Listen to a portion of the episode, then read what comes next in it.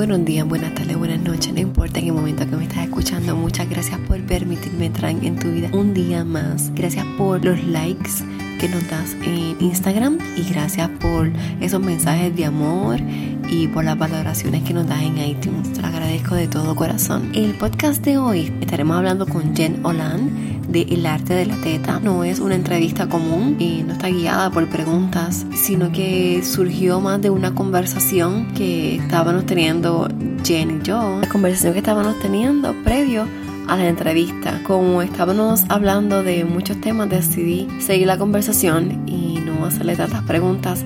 Así que es una conversación tan natural.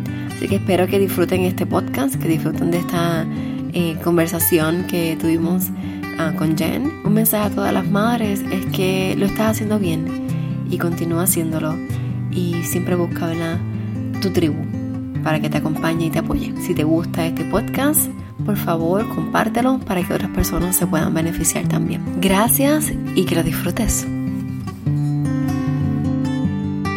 En esta primera parte estábamos Jen y yo hablando acerca de la educación continua y la educación como educadoras en, en lactancia, lo que le llaman el CLE.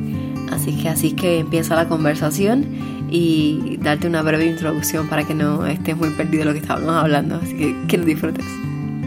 Sí, qué interesante, tú lo tienes, pero alguna vez no, no como que te dedicaste a ayudar, a educar o algo no, porque yo terminé, yo empecé en agosto y terminé en mayo. Y en, ese mayo, yo terminando la clase, ese mismo fin de semana, yo empecé a trabajar en el popular. Ese año me fui a estudiar otra cosa en verano, a aprovechar. Y como que nunca pude ayudar así, ayudaba, pero no, no como una clase como tal, sino eran muchachos que tenían preguntas de la estancia. Alguien me preguntaba, pues yo le podía dar la información. Pero yo de verdad aprovechar el curso como, como se debe, pues no, nunca lo, lo pude así como ejercer, si le quieres llamar así, ¿no? Porque no, entiendo. bueno, ejerciste, pero no necesariamente maybe cobrando o que te dedicaste exacto, pero sí, sabes, sí educas a las personas, que usa, usas, el, usas el contenido. Yo he sido bien autodidacta, yo desde que quedé embarazada, pues en mi, en mi familia hubo una hermana que, que logró lactar y hubo otra que es la más cercana que no pudo con ninguno de sus tres hijos.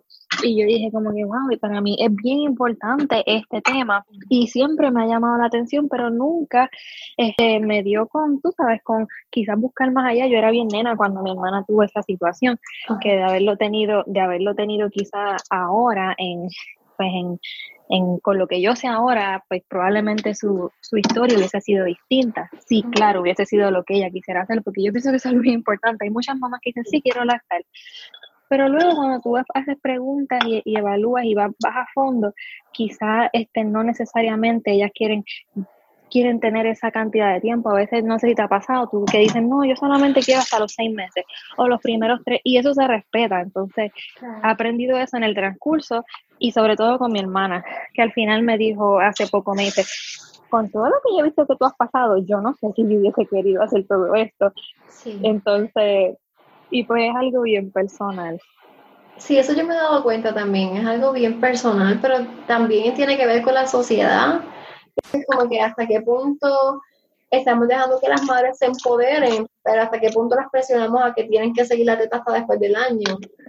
Eh, Sabes que es, como tú dices, bien personal, pero es como que a veces estamos en los extremos, como que las que no quieren lactar, pues está bien, pero, pues, ay, no lacta, pero decimos que no la juzgamos, por en parte así, y entonces las que lactamos, pero ah, pues si lactaste, pues síguelo, tienes que seguirlo. Exacto. Ese es como que hay un balance.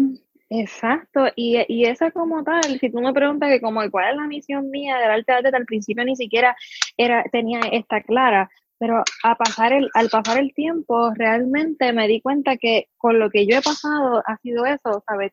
Tú decides lo que tú quieras, lo que tú quieras vivir y atravesar en la lactancia. Tú decides cuánto tiempo tú lo quieres hacer, si quieres extraerte o quieres a la vez este, hacerlo ambas. O tú decides tu transcurso, lo que tú quieres hacer y cómo lo quieres hacer sin ningún tipo de presión. Es que eso y creo que eso... Como eres más joven lo ves así, pero yo siento que que personas que a veces están en algunos grupos grandes, todo esto, esas señoras mayores como que a veces dicen así, no lo haces porque eres una vaga. Exacto, y negativo, ¿sabes? Así, y es como que no. Porque ya están, como le dicen en inglés, bias, a que, a que a que esa es como la norma y realmente no, o sea, vivimos en una sociedad de muchas posibilidades y es una posibilidad escoger cómo tú quieras hacer, vivir y experimentar tu lactancia y eso es algo que yo me doy cuenta porque obviamente pues mi, mi página, pues yo sigo varias personas para, para ver el movimiento, ver pues las interacciones, los temas que se están tocando, porque uno no solamente aprende leyendo, uno aprende también de las demás personas. Entonces, es, esa dinámica en que tú puedes ver algunas personas diciendo, no, esta es la única forma, y otras personas diciendo, no, esta no es la única forma, ¿sabes? Si tú quieres complementar con fórmulas y dar leche, eso, eso también está bien. Sin embargo, lo más importante cuando eso pasa, y lo he visto y lo he visto en varias cuentas, que siempre dicen, sin embargo, recuerden que la, leche materna humana tiene estos beneficios que nunca pues van a ser igual a los de la fórmula, pero sí te dan esa posibilidad, esa, esa te dan ese espacio abierto para que realmente tú decidas cómo tú quieras vivir tu lactancia. Y yo pienso que ese debe ser el movimiento ahora. Estaba leyendo una estadística de que se espera que para el 2020 un 96%, hay un aumento en la lactancia en un 96% y eso es un número bien súper alto. Demasiado, o sea, no es demasiado porque yo esperaría que eso realmente suceda con todos los movimientos que están que se están dando, todas las personas que se están educando para ayudar. Y si eso ocurre, yo pienso que lo más importante es no perder la sensibilidad de que cada mamá realmente escoge pues como la quiera vivir. Esperemos que eh, ahora entonces esa es tu parte. Eh, ayudar en esa parte de que escojan, sí, sí. Sí, y, te cuento rápido, de manera, hace, hace unos meses atrás, una mamá vino donde mí y me dice, y me dice, vino con, oh my God, un montón de dudas, inseguridades, y yo al final, lo primero que le dije, ¿cuál es tu meta? ¿Sabes qué es lo que tú quieres lograr? Y ella me dijo, y yo le expliqué la información, bla, bla, bla. Semanas después me dice, oye, te quiero decir que si no llega a ser porque tú me dijiste que, era lo que yo quería, todavía me estaría sintiendo culpable en la forma en que yo estoy, este, tú sabes, haciendo esto de la lactancia. Me siento súper, me siento súper feliz de que pude hablar contigo y pude hacerlo de esta forma, que no es la norma, pero a mí me hace sentir bien y ya no me siento mal conmigo misma. Y eso fue como que, wow, eso es como que liberar a las personas de que la expectativa realmente la tenemos nosotras mismas. Mm. Sí, porque es lo que se nos educa, es lo que se nos dice, es un extremo al otro. y es sacrificado, sí, pero es como, me gusta esa pregunta que tú le haces de cuál es tu meta, porque como era pequeña, me pasó que yo quería lactarla, como hice con la mayor. Y ella tenía frenillo, y yo no lo sabía, frenillo lingual y labial. Y el, el lingual era escondido, que no se le veía a simple vista pero esas ganas mías de querer, fue como que yo, te, yo sabía que había algo mal, y ese instinto de madre, como que hay algo mal, hay algo mal, porque no se está pegando, y está pegándose demasiadas veces, este, como que no era la norma. Entonces voy a auxilio mutuo, y allá tengo este, una pediatra que ya se retiró, y había este mi dul, la que fue este, me dio las clases de parto, era también, entonces, nada, voy hasta allá y, te digo que, que, fue sacrificado porque ellas veces me dicen, tienes que cortarle el frenillo y todo eso, y entonces pasar por esos procesos, tú dices, tú de verdad quieres hacerlo, y me estuvo un mes completo que yo hasta botaba sangre, porque ella no, como no podía abrir la boca, no podía abrir los labios ni la lengua, entonces hubo un momento que yo, yo me sentí mal, yo dije, yo creo que yo no quiero porque me dolía, yo lloraba, cada vez que ella lloraba porque tenía hambre, yo lloraba más todavía. Sí. Y, es eso, pero tenía este ejemplo, sí es fuerte, pero tenía este ejemplo de esta amiga que su hijo mayor es contemporáneo con la mía mayor y ella nunca pudo lactarlos per se, ella se sacaba la leche desde el día uno. Ella dice que no sabe, ella fue a muchos este, ¿verdad? especialistas, IBCLC y CLI y todo esto, y ninguna le podía decir porque esos niños no se podían pegar, no se podían pegar, pero entonces ella pues se sacaba la leche, me dice, fue bien sacrificado. Sacarme leche, porque era todo el tiempo, no es lo mismo que tú lo pegues y ya, sino que tienes que cargar con la máquina, con la oh, la botella, es... Y esa es mi historia, te entiendo todo lo que estás diciendo porque esa ha sido mi historia. Después del primer mes, Nathan se hizo bien complicado y tuve muchísimos problemas. Y pues mi historia ha sido a través de la, de la, de la extractora y no es sencillo. Hay muchas personas que pues porque tienen dificultades me preguntan cómo es que hago esto con la extractora y yo siempre les digo, o sea, siempre evalúo, mira, evaluar esto, esto, lo otro, antes de tú tomar la decisión de hacer esto, porque, y les explico que tampoco es un camino fácil. Este, es un quizás puede sonar sencillo, pero no lo es. ¿Y por qué pasó esto? Me pasó similar a ti. Nathan tiene un, el labio superior, lo tiene, lo tiene pegadito a la encía. Y yo lo había notado de bebé y se lo comenté al pediatra, pero el pediatra dijo, no, eso, eso está bien.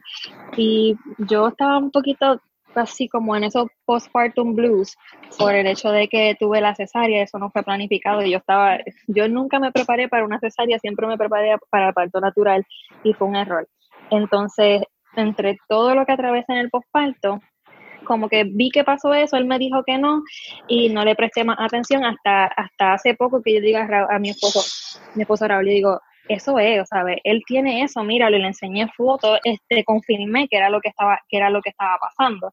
Y fue bien interesante que pensar, wow, tuve el instinto como tú, pero no le hice caso, ¿sabes? No, el momento en que estaba viviendo no me permitió hacerle caso a, a ese pensamiento. Y pues me, me, tocó vivirlo de esta forma que no me arrepiento porque me ha ayudado a ayudar a muchas otras personas y a tener esta visión de la lactancia que no es un solo camino, sino hay muchos caminos y tú decides cuál vas a vivir.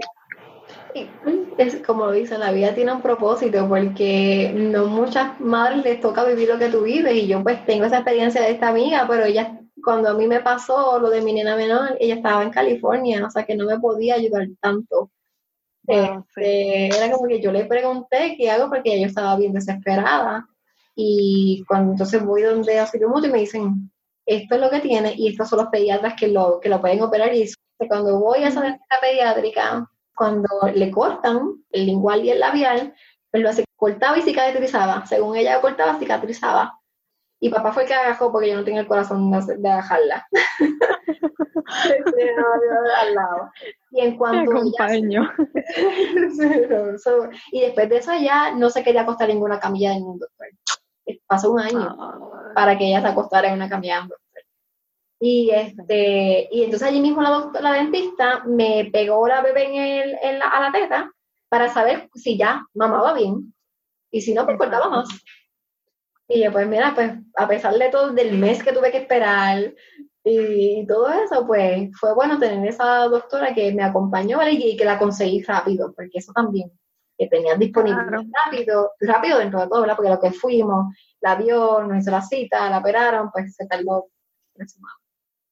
Claro, y, y eso es bien importante entender que la educación antes de, antes de tener a nuestro bebé en lactancia debe ser algo que todas consideremos porque en estas situaciones que estamos en el posparto estamos desesperados porque obviamente estamos hablando de, del alimento de nuestro bebé, eh, tener esas personas que nos apoyen y no, y no sepan decir, mira, esto es lo que está sucediendo, si hacemos esto, tu lactancia, sabes, todo, todo de aquí en adelante puede mejorar y pues efectivamente contigo mejoró, pues fue esencial tener ese apoyo y esas personas que sabían que todo iba a estar bien una vez se arreglara ese problema.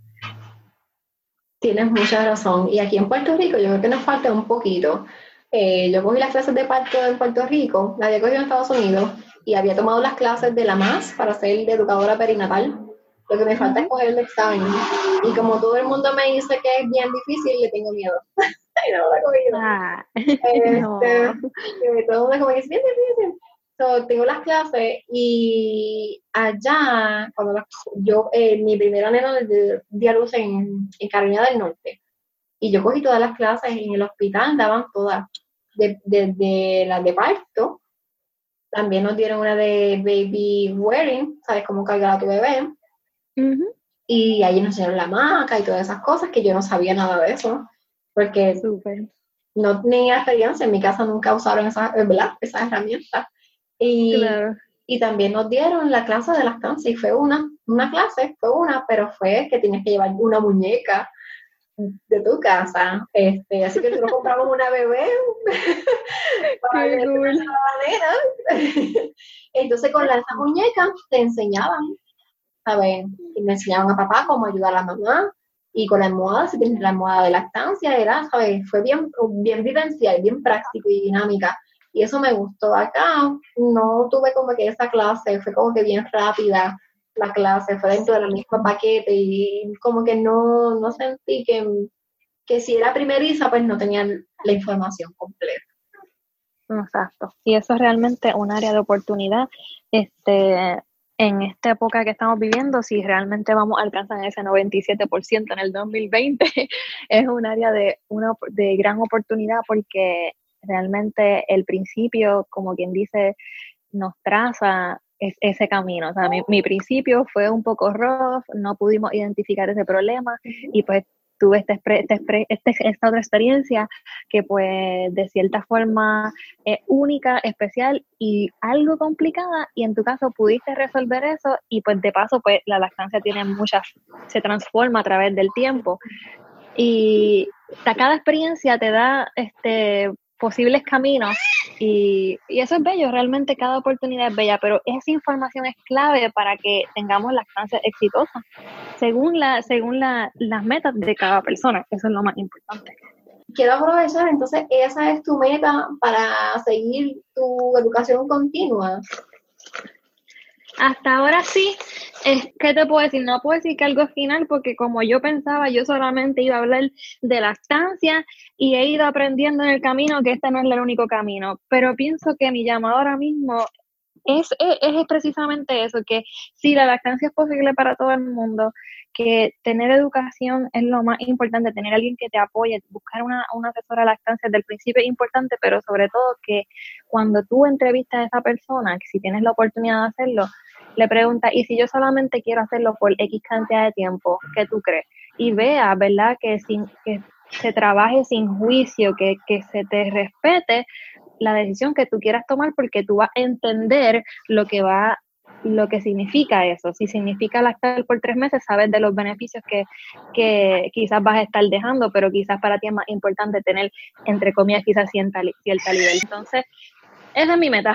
Y está hermosa, de verdad. Yo creo que sale de lo más profundo de tu corazón y eso yo creo que lo hace tan especial. Preguntarte, porque yo he visto que tienes ebooks y también tienes unos webinars. Cuéntanos qué te ha motivado a hacer todo, todo eso. Sí que me has hablado de, ¿verdad? De esto, educar a las mamás, pero no he visto a nadie más haciendo esto. ¿Cuál es la impresión de las mamás cuando ven esos webinars y tu ebook?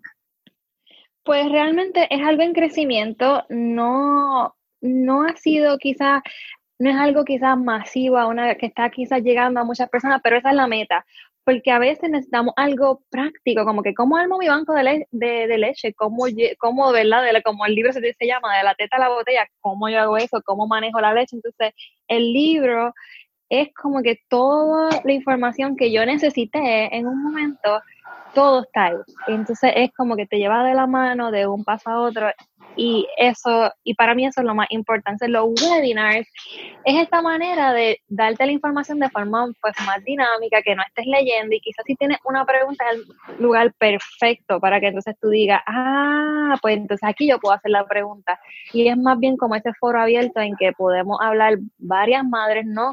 Ahora mismo no lo estoy haciendo con muchas personas porque no, no es monetario el, el, fin, sino el fin es que las que estemos aprendamos y contestemos preguntas que nos lleven al éxito que nosotras individualmente queremos alcanzar. Entonces, ese es el, esa es la base de esos dos productos ahora mismo. Tengo muchas otras ideas, pero poco a poco, porque como te dije, este niñito va creciendo y requiere de más atención, pero vamos a ir llegando a las metas poco a poco. Si las personas te quieren contactar, ¿dónde pueden conseguirte? Donde más activa estoy eh, en Instagram porque realmente es la plataforma de preferencia, em, el arte de la teta. Y entonces también estamos en Facebook bajo el mismo nombre. Em, y en Twitter, pero realmente esas dos plataformas, Instagram y Facebook, son la, son las que ahora mismo más atención les presta, así que creo que esas serían dos herramientas o dos formas de encontrarme fáciles y obviamente pues el website www.arteateta.com que ahí están varios artículos que están súper interesantes. ¿Y por qué le pusiste el nombre El Acto de la Teta? Porque a mí me encanta. Está súper original. Mira, este, yo busqué y busqué y busqué nombre y nada como que llenaba ese, tú sabes, ese, esos criterios que yo tenía en mi mente hasta que de momento estoy leyendo, estoy leyendo un artículo de lactancia y, y están describiendo la lactancia literalmente como si fuera un arte. Y yo dije, es que realmente, perdón, la lactancia, eso, es un arte, hay que tener paciencia, hay que tener tolerancia, hay que tener mucho amor. Y cuando tú estás creando una obra de arte, tú necesitas todas esas cosas, necesitas pasión. Así que el arte de teta es todo eso, es todo eso que compone una obra artística que al final de cuentas, pues, es nuestro hijo, es lo que nosotras logramos siendo mujeres. Y escuchas al niño por aquí al lado. Sí, tenemos un acompañante hoy. Sí.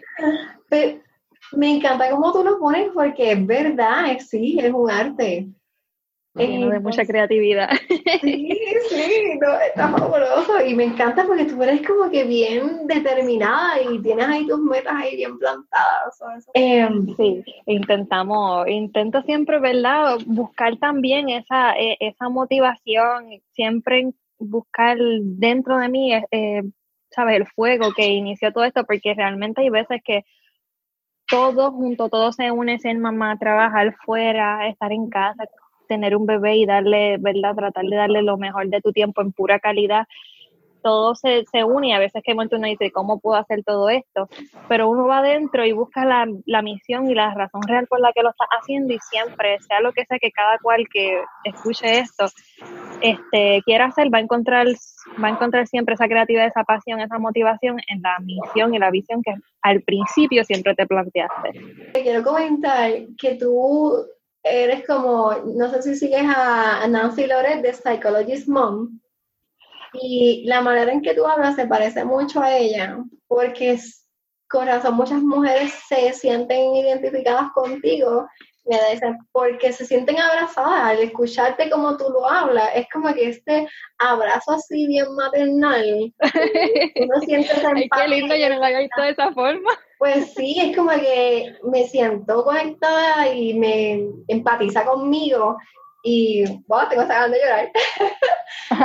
no, no. Pues fíjate, él la he visto por diferentes personas y ahora que tú la mencionas, y creo que sí la sigo en, en Instagram, pero tú sabes que entre las más cosas que tú ves, entonces Instagram te siempre te pone de frente esas cosas que más tú sigues. pero y pues, pues, el podcast de ella, por lo menos el de la culpa, ella habla... Para allá voy, pues para allá voy. Sí, porque yo le dije a ella, yo la entrevisté después de que ella sacó ese episodio, salió de casualidad, pues ya tenemos una Mentira, sí, sí, sí, yo sé, yo sé de quién tú me estás hablando, claro que sí.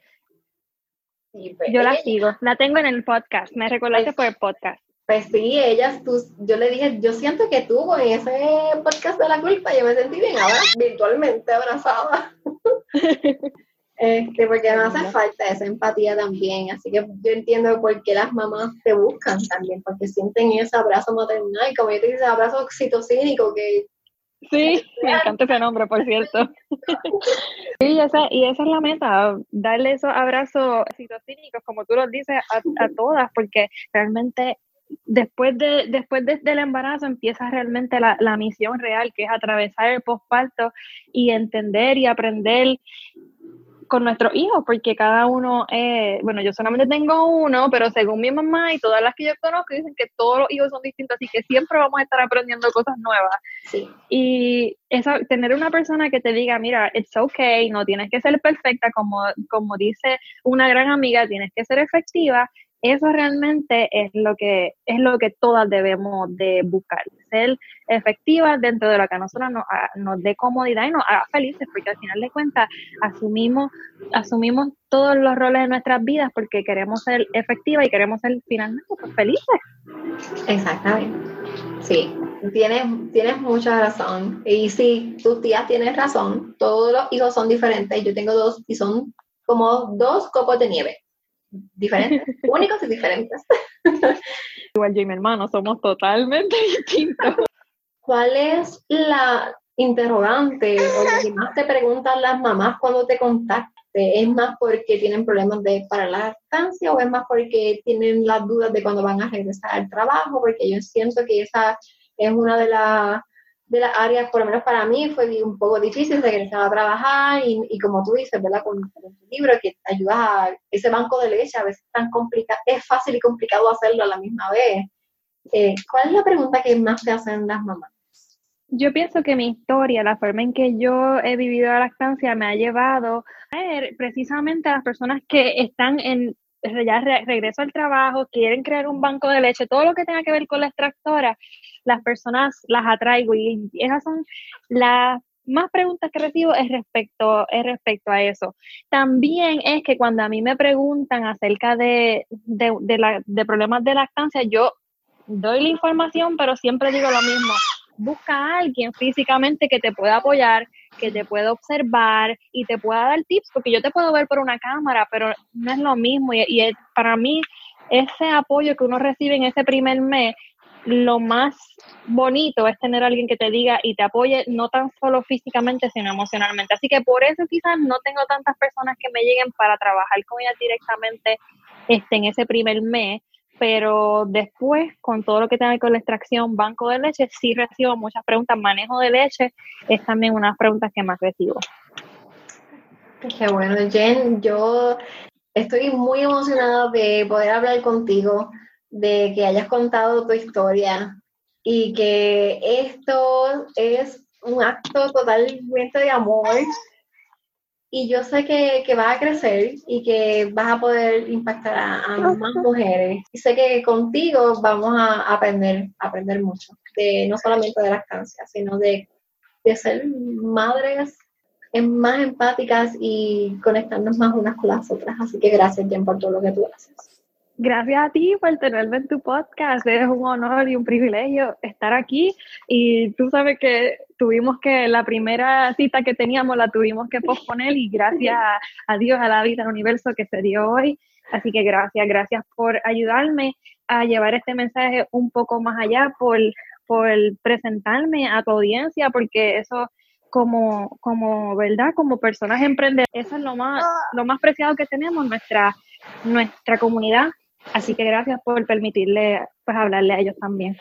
Y para finalizar, ¿qué invitación tú le das a las madres y padres que estén escuchando este podcast? Para que viene la semana de la lactancia y una invitación, ¿verdad? Este, de tu corazón. Aquí van a haber varias invitaciones. Si tú eres una mamá o próxima a ser mamá, no dudes en buscar ayuda desde ya. Busca una persona de confianza o que tú puedas lograr conocer esa persona que te vaya a apoyar porque nadie te va a apoyar como una persona que sepa, se apasione por este tema y sobre todo que te Esa es la primera invitación. A las que ya somos mamás y ya, pues ya hemos recorrido parte. O sea, lo, lo primero que te voy a decir, lo estás haciendo bien este, lo estás haciendo excelente, celébrate por cada, cada momento, cada día, cada mes que lo has logrado. Y si ya pasaste el año y empiezan quizás esas miradas de que, mira, ya está bueno, no, si tu corazón te dicta hacerlo, lo estás haciendo bien. Todo lo que tu corazón te dicte es como dice una muy buena amiga, es el camino amoroso y el que tú debes seguir. Lo contrario, y a los papás, ustedes son nuestra, nuestra, nuestra roca. Mi esposo me ha acompañado en este, en este camino que no ha sido fácil, aprendido, él ha aprendido mucho y creo que lo más importante es que ustedes no siempre van a tener la respuesta y eso está bien. Simplemente que estén ahí, que nos den la mano, que nos traigan agua, que nos limpien las botellas, es suficiente y lo valoramos un montón. Así que yo pienso que eso sería en general un mensaje para todo, para diferentes mamás.